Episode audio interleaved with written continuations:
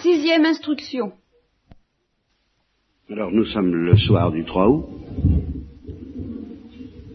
et j'ai fait ce matin, une, en passant comme ça, une réflexion euh, qui m'a ramené à d'autres réflexions dont, je me suis occupé longuement, mais qui justement ne, ne peuvent, que je ne peux me permettre de présenter que à chaud, parce qu'elles réclament un certain degré de, certaine température, et je suis content que le curé d'Ars m'ait offert, une fois de plus, cette possibilité nouvelle et imprévue de revenir en, en, force à cette perception que je ne peux pas me permettre de transmettre à froid d'une manière purement intellectuelle. C'est à propos de ce fait que le curé d'Ars a dit, euh, si j'avais su ce que c'était qu'un prêtre, euh, j'aurais fui. Bien. Alors, je voudrais que vous réfléchissiez avec moi d'abord à celui qui dit cela, à la personne qui dit cela. ce sera le premier point de notre méditation. Celui qui dit ça, c'est un fou d'amour. Alors les fous d'amour, dans en terre chrétienne, on les connaît euh, suffisamment, ils ont fait suffisamment de preuves pour qu'on puisse en faire un, un tableau que le curé d'Ars ne dément pas du tout. C'est une loi constante promulguée par le père Colbé, entre autres. Quand l'amour commence à nous brûler avec un certain degré d'intensité, on éprouve incoerciblement le besoin de souffrir. Voilà.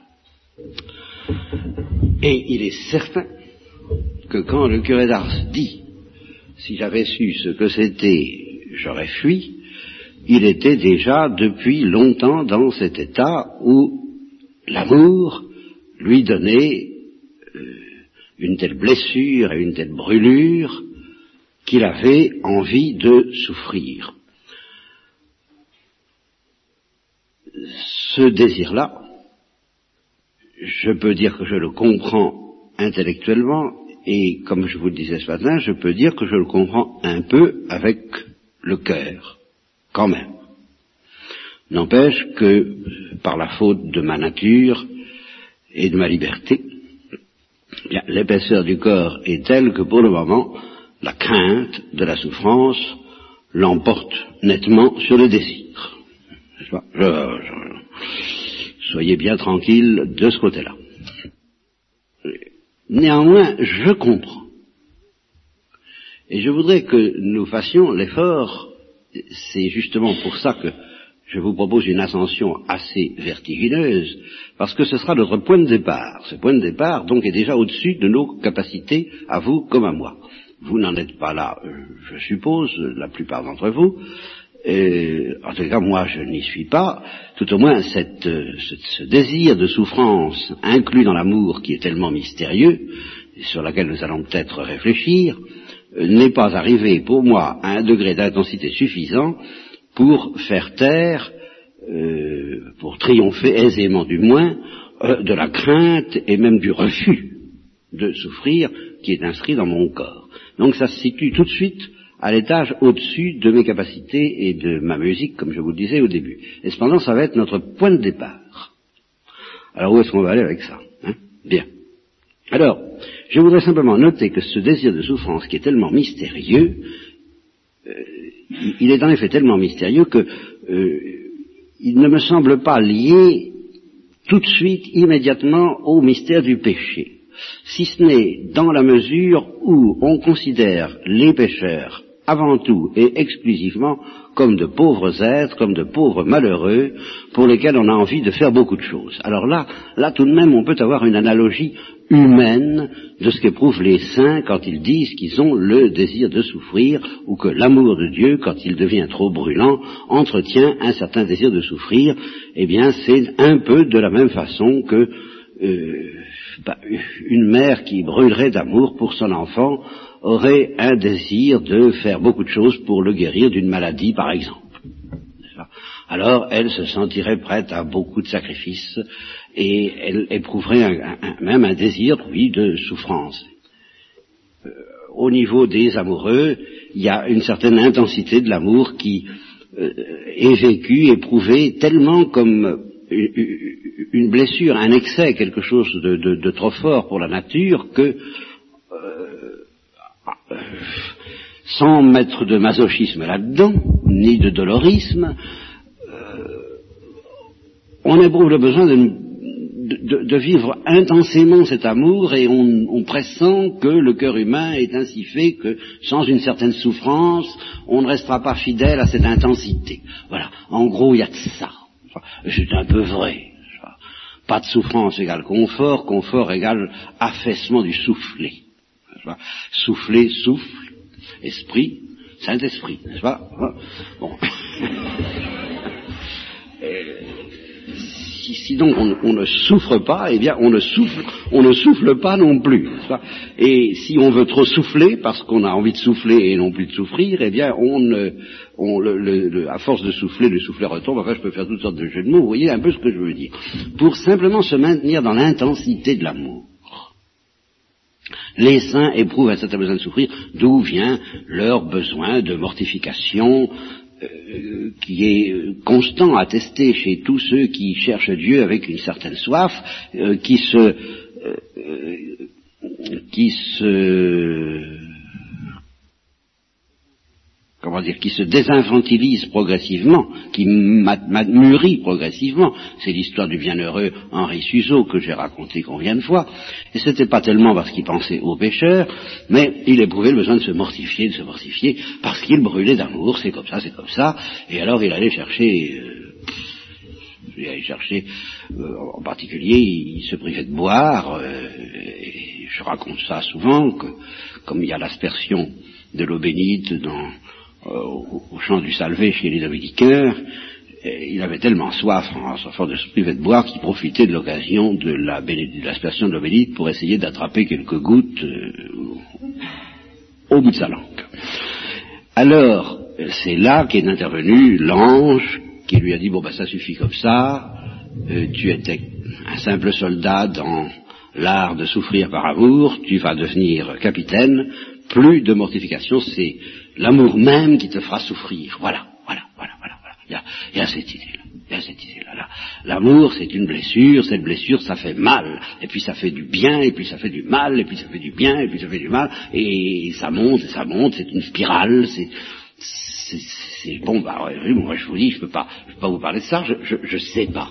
Mais, mais je sais que ça est et je le pressens suffisamment pour me dire, bon, bah, le curé d'Ars, s'il est installé dans cet état où on a envie de beaucoup souffrir, où on accumulerait tout, tout. Et alors, regarder le Christ en croix, comme François d'Assise a regardé, désirer les stigmates, ça, ça marche tout seul.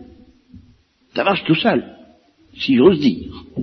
Mais j'ose dire, j'ose dire que pour ces êtres-là, ça marche tout seul.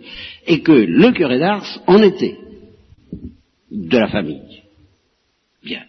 Et c'est là, c'est une fois que vous êtes installé sur cette plateforme, hein, comme avant de, faire l'ascension d'Annapurna ou d'Himalaya, il y, a une plateforme, le, camp de base, bon, ben, le camp de base c'est ça, c'est ce, niveau où l'amour brûle tellement qu'il désire souffrir et que la souffrance n'est plus purement de la souffrance, elle est elle-même délicieuse blessure, enfin bref, euh, il, en était là. Et c'est là, et c'est dans cet état de désir intense de la souffrance qu'il a dit, si j'avais su ce que c'était, j'aurais fui. Et c'est à partir justement de cette plateforme, de ce niveau extraordinaire d'intensité d'amour et de désir de souffrir, que je vous invite à méditer le caractère étrange et bouleversant alors de cette parole, là, cette souffrance-là, ce qui m'est arrivé comme prêtre, parce que j'ai vu des âmes qui n'aimaient pas Dieu, ah, alors ça, non. Alors ça, non, non, non, non, non, non, pas ça. Voyez, il faut entendre le cri, il faut entendre la musique. Les deux. Et, pour ça, il faut entendre le premier cri, j'ai envie de souffrir, et alors Dieu le prend au mot, euh, si j'ose dire, en lui proposant cette souffrance-là à laquelle il ne s'attendait pas, et qui n'est pas une souffrance personnelle, Vous comprenez Souffrir tout pour que les pécheurs soient sauvés, ben, très bien. Mais souffrir tout pour que les pécheurs ne soient, ne semblent pas sauvés. Voilà le fond. Voilà ce que le cœur a expérimenté. C'est qu'il ne les sauvait pas, ces pécheurs. Et c'est là qu'il a dit, ah si j'avais su, alors là, alors là non. J'aurais dit là, là, je ne peux pas. Je ne peux pas. Bien. C'est le deuxième étage de ma fusée. Et alors là, le troisième étage, c'est là où je vais commencer à bafouiller sérieusement, je vous préviens, parce que jusqu'à présent ça va tout seul, si j'ose dire, c'est Jésus-Christ.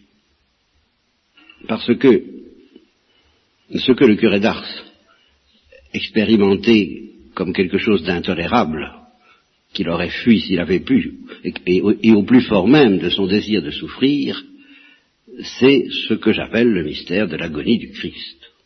Euh, ni plus, ni moins. C'est ça le mystère de l'agonie du Christ.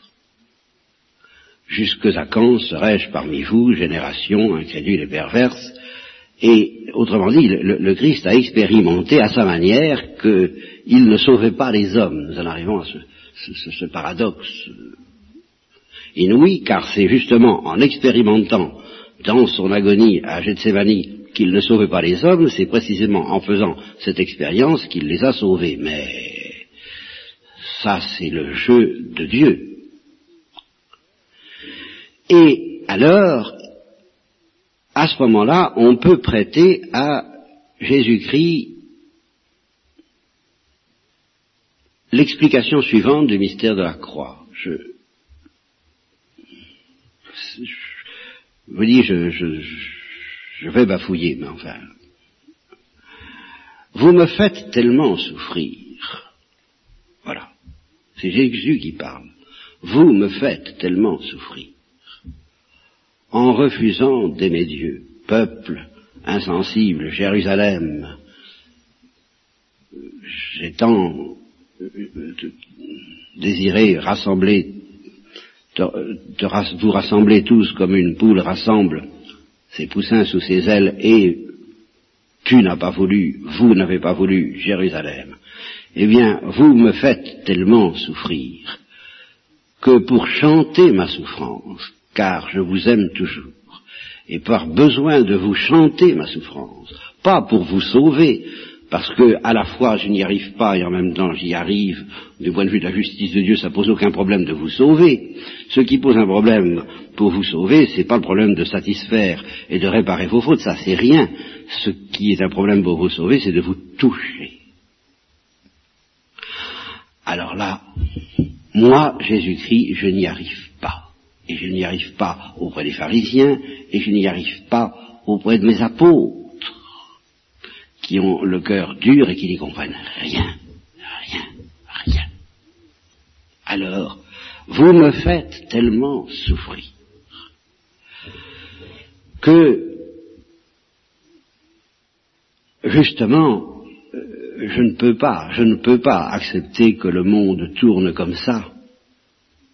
Et je, je vais, je vais, une fois pour toutes, jouer les empêcheurs euh, de se moquer de Dieu en rond. Je vais vous mettre des bâtons dans les roues et des, bouts de bois, deux, bouts de bois dans les roues, dans, les roues de votre, de votre, navigation et de votre ronde euh, stupide. Euh, je vais vous embêter, je vais vous embêter, mais par amour pour vous, parce que il faut que je chante ce que vous me faites. Et vous ne vous débarrasserez pas de ma souffrance comme ça. Alors, je vais permettre une chose horrible, je vais vouloir une chose horrible.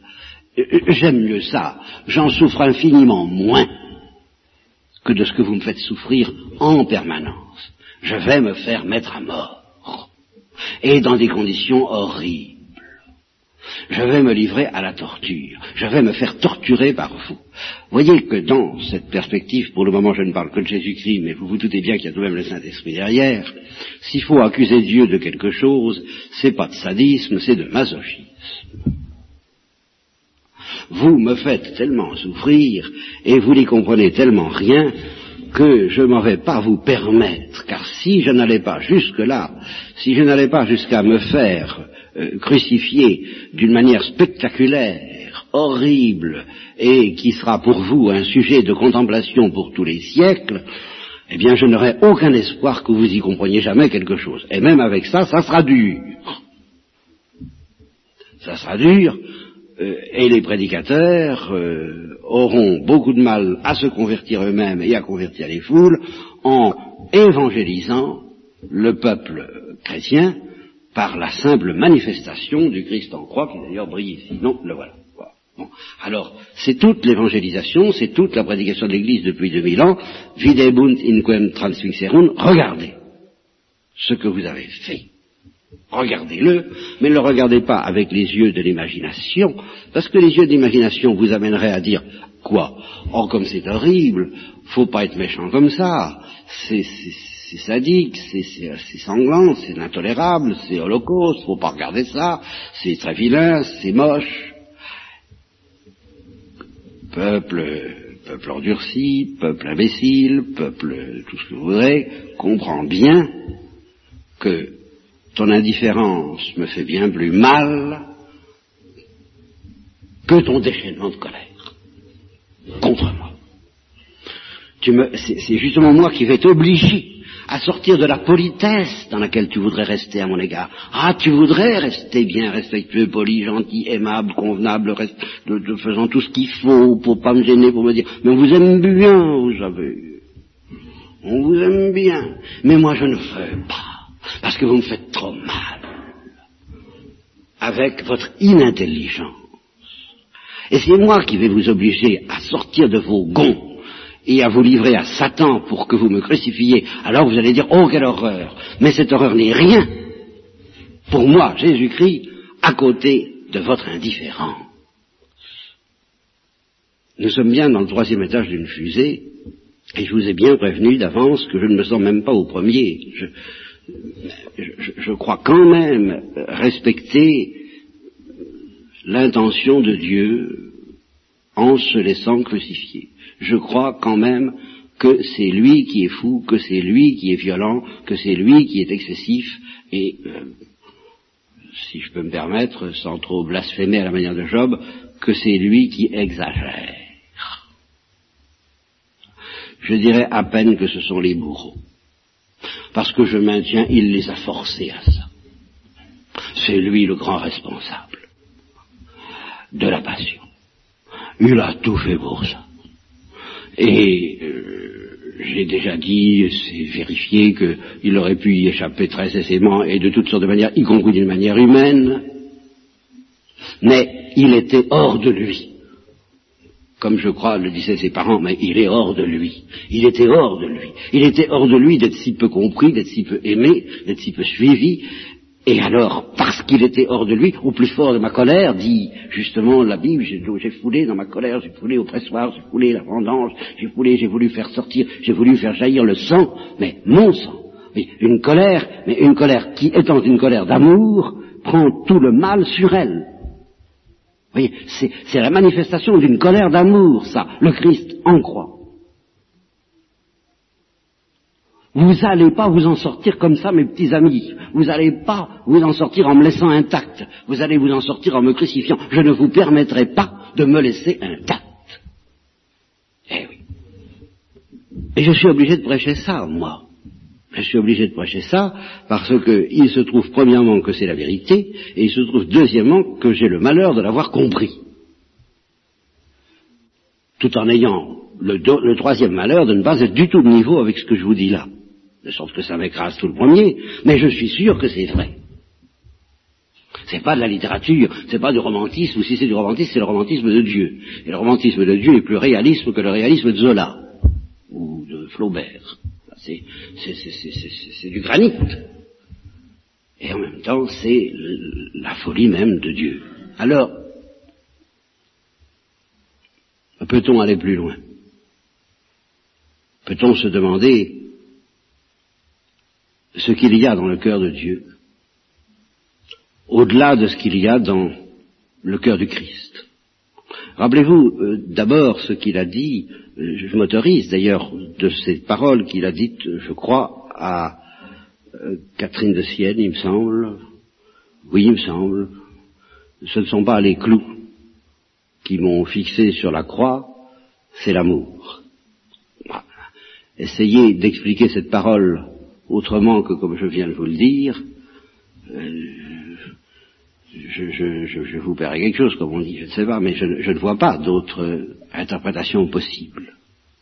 C'est, euh, et, alors, on, comprend, on, comprend que depuis 2000 ans, il y ait une accumulation d'horreurs dans l'histoire du genre humain, que ça ne s'interrompt pas, c'est parce que tout cela est sous-tendu par une souffrance divine,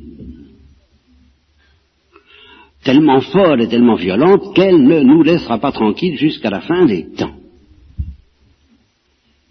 Et en même temps, parce qu'il s'agit d'une souffrance divine, évidemment, il s'agit de gloire, de béatitude, d'impassibilité. Dieu est infiniment heureux, Dieu est infiniment euh, paisible. C'est cette folie, cette folie du Christ n'est pas la sienne, de même qu'il a pu dire ma folie n'est pas ma folie, eh bien, euh, ma doctrine n'est pas ma doctrine, pardon, eh bien, il, pouvait dire ma folie d'amour n'est pas ma folie d'amour. Et il y a tout un côté même du Christ par lequel il aurait pu faire comme je fais. Quand je vous dis, excusez-moi de vous dire ça, mais je ne peux pas faire autrement parce que c'est la vérité, il pourrait dire, excusez-moi d'être fou, moi, pauvre homme comme vous, moi, premier de vos frères, moi qui connais votre misère et votre faiblesse et qui la comprend et qui la partage, ça c'est l'épître aux Hébreux qui le dit, il a voulu avoir une chair semblable à la nôtre, afin de connaître notre faiblesse et notre impuissance, et donc je fais partie de, de, vous, je sais que l'esprit est prompt mais que la chair est faible, je combattis à tout ce qui vous empêche de comprendre ces choses, je, ne vous en veux pas du tout, je ne vous condamne pas, je, je suis avec vous, je suis avec vous contre mon Père, j'interpelle pour vous, pour qu'il ait pitié de vous. Je suis votre défenseur comme Abraham était le défenseur de Sodome et Gomorre. Je suis votre grand prêtre, je suis votre protecteur, je suis celui qui, qui fait tout ce qu'il peut pour apaiser cette folie afin qu'elle ne vous tombe pas trop dessus. Mais je ne peux pas faire autrement parce que cette folie n'est pas ma folie. Il y a une autre folie derrière moi qui est la folie de l'amour de Dieu qui vous poursuit et qui me poursuit tout le premier. Alors pardonnez-moi, mais je ne peux pas. Je suis fou d'une folie qui ne m'appartient pas, c'est pas la mienne. Je ne suis pas responsable. Je suis un irresponsable de ma propre conduite, le grand responsable, mais c'est la folie de l'amour miséricordieux pour vous. Je suis une victime d'Holocauste, de l'amour miséricordieux, et je vous assure que je me permets de prêter cette parole au Christ, si j'avais su ce que c'était, je me serais enfui, car la croix ça va. La croix ça va. Quand on brûle d'amour, la croix, ça va. Mais ça, cette folie miséricordieuse de Dieu qui me possède et qui me fait préférer la croix à pas la croix, si je peux dire. C'est comme si j'avais le choix entre, deux programmes, un programme de justice, d'amour, de fraternité. je pourrais faire ça. J'ai tout ce qu'il faut pour ça. Tout pouvoir m'a été donné. Je peux donner du pain, je peux guérir les maladies, je peux, euh, je, peux arranger toute la terre d'une manière merveilleuse et qu'elle soit un, champ d'amour et une hymne d'allégresse. Je, je, peux tout ça, mais je ne veux pas et je ne peux pas vouloir parce que je suis possédé par une folie qui n'est pas ma folie, qui est celle du Saint-Esprit, qui est celle de l'amour miséricordieux et qui dit non. Parce que, non pas ça. Voilà.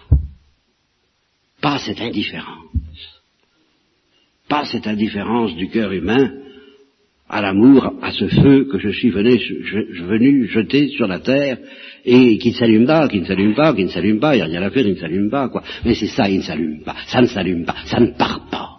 Alors vous comprenez, on a bonne mine, nous. Quand on se ramène auprès de Dieu et puis qu'on lui dit, euh, ben votre salut, ça marche pas. Ben il pourrait nous mais j'en sais quelque chose. Mais j'en sais quelque chose ça ne part pas, ça ne s'allume pas. Seulement, c'est que ce salut, tu le comprends pas du tout de la même manière que moi. Moi, justement, je le comprends comme une folie d'amour. Eh bien, euh, vous, à l'extrême rigueur et dans les meilleurs cas, comme disait Paul, vous êtes sage dans le Christ, mais, mais ça ne me suffit pas. Je ne peux pas me contenter de ça. Alors, il faut considérer le Christ. Moi, j'ai envie d'en rester là presque. J'ai envie de ne pas aller plus loin ce soir, même si je vais plus loin demain matin, j'en sais rien, ou plus tard. Mais en tous les cas, on va en rester là ce soir, euh, ça peut peut-être prendre encore quelques minutes. Le Christ comme un pauvre homme. Je dis bien comme un pauvre homme comme vous et moi, un, pauvre homme comme nous, comme nous tous. Un pauvre homme qui, par un bout de lui-même, ne demande qu'à avoir la paix, au sens bête que nous donnons à ce mot, c'est-à-dire la tranquillité, en tout cas qui comprend, qui comprend très très bien que nous ayons envie d'avoir la tranquillité et qui a voulu communier à ça, il a voulu communier à tout. Et il a voulu communier à notre désir d'être tranquille. Il comprend ça, et puis, en même temps, ce pauvre homme est possédé, comme le curé d'Ars, c'est beaucoup plus que le curé d'Ars, par cette folie d'amour qui a envie de souffrir et qui en même temps est très conscient que c'est là un monde de gloire, un monde d'explosion, un monde divin dont, auquel il est pratiquement impossible de s'adapter si on n'adopte pas une certaine attitude dont j'ai longuement, longuement parlé et que le Christ connaissait mieux que n'importe lequel d'entre nous, à savoir se réfugier euh, dans le cœur d'une mère. On dirait, ben, alors il se réfugiait dans la Sainte Vierge. Il se réfugiait dans la Sainte Vierge. Euh, en un sens, oui. En un sens, oui. Mais il se réfugiait beaucoup plus encore dans le Saint-Esprit, qui est plus maternel que la Sainte Vierge, je l'ai dit longtemps, euh, il avait cet instinct du refuge que, je prêche et, auquel je suis acculé plus que jamais quand je prêche des choses comme celles que je vous dis maintenant, parce que ça m'écrase tout le premier et que je ne peux plus faire que ça, euh, que ça, que ça, que ça, parce que c'est tellement euh, écrasant pour nous que... Non, c'est vraiment pas drôle du tout. En, en, tant que nous avons une psychologie humaine, c'est, comme je l'ai dit, c'est le titre d'une des conférences aux jeunes que j'ai faites, prenez-la très au sérieux, c'est la fuite ou le refuge. Et, vous voyez, je retrouve le mot du curé d'Ars, si j'avais su, je me serais enfui. On a envie de s'enfuir. Et le Christ a eu envie de s'enfuir. Et puis, au lieu de s'enfuir, il s'est réfugié, lui aussi, il s'est fait tout petit dans le sein du Père et dans le Saint-Esprit, sans jeu de mots, et, comme nous ne savons pas ce que ça veut dire, parce que le Saint-Esprit, nous ne connaissons guère, euh, nous ne sommes pas au courant, alors la Sainte Vierge nous est donnée pour nous réfugier, mais pas pour nous réfugier, point final, pour nous réfugier afin de pouvoir supporter d'entendre tout cela, afin, ah, si vous pouviez supporter de ma part un peu de folie, comme disait Paul, ah, si nous pouvions supporter de la part du Christ, de la part de Dieu, un peu de folie. Mais je ne peux pas. Réfugie-toi. Réfugie-toi auprès de la Sainte Vierge, et là, tu pourras supporter beaucoup de folie, parce qu'elle, elle, s'y connaît, je lui ai donné le secret pour supporter beaucoup de folie. La Sainte Vierge supporte toutes mes folies, elle. C'est la seule créature, pure créature, avec Jésus bien sûr, qui supporte toutes mes folies. Alors si tu ne peux pas supporter mes folies, réfugie-toi dans la Sainte Vierge, et là, eh bien, tu feras comme Jésus-Christ, tu supporteras ma folie. Et alors ce pauvre homme, donc emporté par la folie de l'amour divin, avec tout ce que ça comporte de désir de souffrir, mais dans la joie, je dirais, voyez, ce désir de souffrir dans lequel la joie domine. Voilà, c'est un désir de souffrir dans lequel la joie l'emporte aisément sur toute souffrance. Ça bien tant que cette folie d'amour ne montre pas son visage le plus fou et le plus incompréhensible, à savoir qu'elle accepte de s'adresser à des êtres qui ne comprennent pas et qui ne veulent pas. Voilà. Là, nous touchons la folie suprême de Dieu. Et alors là, je n'ai pas d'explication. C'est pour ça que je vous ai dit que je n'irai pas plus loin, mais je vais plus loin parce que c'est obligé, je ne peux pas clore comme ça. Je n'ai pas d'explication. Les orthodoxes diront c'est le respect de la liberté, nous, nous sentons bien que c'est vrai, c'est vrai, mais ça ne nous livre pas là la clé du, but, de la finalité, de la folie qui inspire Dieu dans cette affaire. Il ne peut pas.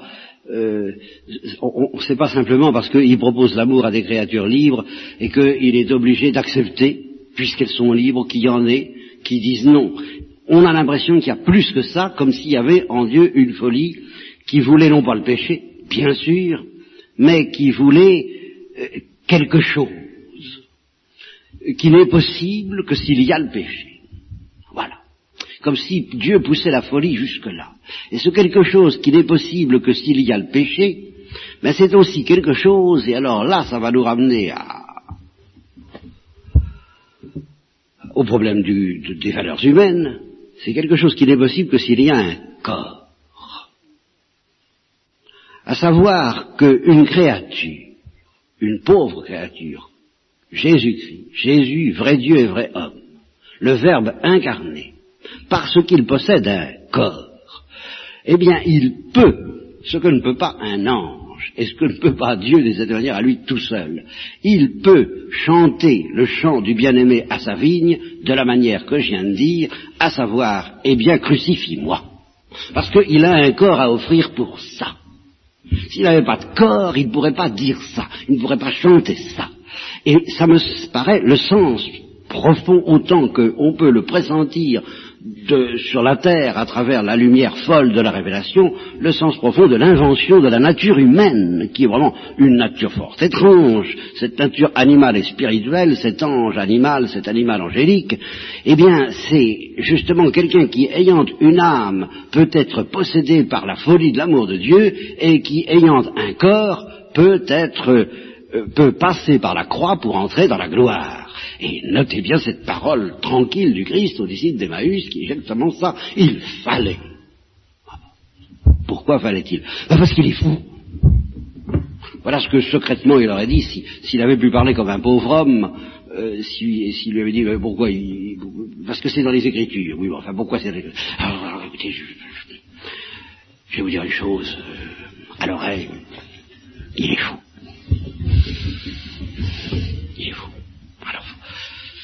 Alors il, veut ça. Et alors nous avons un corps qui, comme le disait le curé d'Ars, est bâti en forme de croix, qui a été fait pour ça, pour un holocauste, mais pas un holocauste purement de gloire, de feu, de joie, un holocauste qui, passant par le sang, débouche dans le feu de la gloire. Nous avons été faits pour ça. C'est le sens profond. Alors la splendeur du corps humain, mais je suis pour. Mais la splendeur des stigmates, il paraît que c'est il est fou. Qu'est-ce que vous voulez que je vous dise? Alors, on est constamment écartelé entre euh, l'envie bah, de chanter ça parce qu'on pressent que d'abord c'est la vérité, que ça doit être infiniment beau, et puis que nous avons le devoir de le dire, et puis l'envie de dire oh non, oh non, oh non, euh, ou, la crainte, ou la crainte de, s'échauffer et de prêcher cette affaire-là comme si on était de niveau alors qu'on n'est manifestement pas de niveau. Alors quel écartèlement? Eh bien soit, après tout c'est un écartèlement comme un autre, ça prépare le terrain euh, à ce qu'il faudra bien qu'on connaisse d'une manière ou d'une autre, puisqu'il faudra bien mourir d'une façon ou d'une autre. Tant qu'à mourir, pourquoi ne pas mourir d'amour? Alors là, vraiment, qu'est-ce qu'on a à perdre? On mourra pas plus, n'est-ce pas? Comme le disait... Euh, comme le disait Don Juan à Sgalarelle à propos de je ne sais quel seigneur avec lequel il s'était battu, et Sgalarelle lui disait, mais prenez garde, prenez garde, vous êtes battu avec... Mais, eh bien, quoi, dit Don Juan, ne l'ai-je pas bien tué? N'est-il point bien mort Ah, sûrement, dit Sgalarelle, et il aurait tort de se plaindre, n'est-ce pas? Et, Eh bien, euh, de toute façon, euh, que nous aimions Dieu, et c'est ce que disait le curé d'Ars, que nous aimions Dieu ou que nous ne l'aimions pas, que nous consentions à entrer dans cette folie ou que nous résistions à cette folie, euh, nous mourrons tout aussi bien et nous aurons euh, tout autant lieu de nous plaindre, et beaucoup plus lieu de nous plaindre si nous n'aimons pas que si nous aimons. Euh, incontestablement, nous sommes condamnés à mort. Ça, alors là, fait partie des, vérités les plus, sauf, que pour ceux qui ne croient pas en Dieu, c'est pas une condamnation, c'est une loi de la nature, tout simplement. Ça là encore, dire que la mort n'est pas une condamnation et que c'est une loi de la nature ne la rend vraiment pas plus agréable pour ça. Enfin, je, ne vois pas bien en quoi des mots vont arranger des affaires. J'aime mieux vous offrir des réalités, à savoir, bon ben, nous pouvons mourir dans, ben, comme des cadavres, justement comme, des, animaux qui, vont à l'abattoir, ou bien nous pouvons mourir comme un animal, comme un agneau qui se laisse mener à l'abattoir parce qu'il est possédé par cette folie. Alors, là, eh bien là, euh, là je tremble et j'ai envie de vous dire, euh, à vous, j'ai envie de vous dire, arrêtez, cessez de me faire parler parce que le premier qui doit accepter d'être fidèle à cette parole, c'est évidemment celui qui vous la fournit, et je ne me sens pas prêt. Je ne me sens pas prêt du tout. Alors, priez pour moi, afin que ces trois étages, bah, que déjà je puisse entrevoir le premier. Le premier, simplement. Celui, parce que c'est justement, je me suis laissé, euh, j'ai oublié ce que, je, voulais vous dire. Il y a, donc cette, phase où la, souffrance et la joie se mêlent en telle sorte que la joie l'emporte aisément sur la souffrance. Mais quand il s'agit de la folie de Dieu par laquelle Dieu veut, d'une certaine manière, souffrir de n'être pas compris, souffrir de n'être pas aimé, eh bien là, on ne peut pas dire que la joie l'emporte aisément sur la souffrance, et c'est ça qui est le plus déroutant et le plus invraisemblable dans la souffrance du Christ. C'est pour ça qu'il a dit, mon Père, pourquoi m'as-tu abandonné? C'est pour ça qu'il a dit que ce calice s'éloigne de moi. Tout ce que tu voudras, mais pas ça. Voilà. Parce que là, même le Christ ne peut plus. Et alors le Christ, justement, à ce niveau de souffrance extraordinaire qui lui vient de la folie de Dieu, redevient un pauvre homme comme nous. Ce que nous sommes, nous, à l'égard d'une piqûre d'épingle ou d'une souffrance quelconque à l'égard de laquelle nous sommes tentés de dire Ah non, non, non, non, non, il n'y a pas d'amour qui tienne, j'entends ne point souffrir du tout de tout ça, euh, je voudrais bien être un peu tranquille. Cette, souffrance que nous avons envie de rejeter parce que nous sommes faibles, parce que nous sommes ingrats, parce que nous n'aimons pas, Christ, lui, avec au sein de, de l'amour le plus fou qui était en lui, a eu envie de la rejeter aussi. Il sait ce que c'est. Et donc, à ce niveau-là, justement, c'est le deuxième ou le troisième étage de la fusée, c'est l'étage où on ne peut pas dire du tout que la joie l'emporte aisément sur la souffrance, tandis qu'il y a un étage où elle l'emporte aisément. Et quand nous contemplons la passion, justement, les deux étages doivent être bien distingués dans notre esprit, parce que le plus visible et le plus horrible, celui de la croix, eh bien, le Christ nous dira, là, vous avez la croix, ça ne me gêne pas tant que ça. À la limite, vous comprenez dans, dans la folie de l'amour de Dieu, la croix, ça ne me gêne pas tant que ça. Mais l'agonie. Alors là, ça, oui. Ça, c'est autre chose. Et là, là, j'ai envie de dire non, non. Même moi, je, je, je, deviens comme vous, comme vous, pauvre bourg, qui dites ah non, non, je ne veux pas souffrir. Eh bien, moi aussi, j'ai envie à ce moment-là, quand il s'agit de l'agonie, de l'agonie que j'ai parce que vous n'aimez pas Dieu. Alors j'ai envie de dire ah non, non, pas ça, pas ça, pas ça, je ne peux pas. Éloigne de moi, éloigne de moi ce calice. Ah non, ça, tout ce que tu voudras. La croix, tout ce que tu voudras. Le couronnement des, le couronnement d'épis, la flagellation, tout, tout le détail, toutes les tortures, tout, tout, tout. Pas ça. Et finalement, ben, j'ai dit ça, et alors tout le reste est venu en prime, tout le reste a été en quelque sorte un, soulagement. Un soulagement.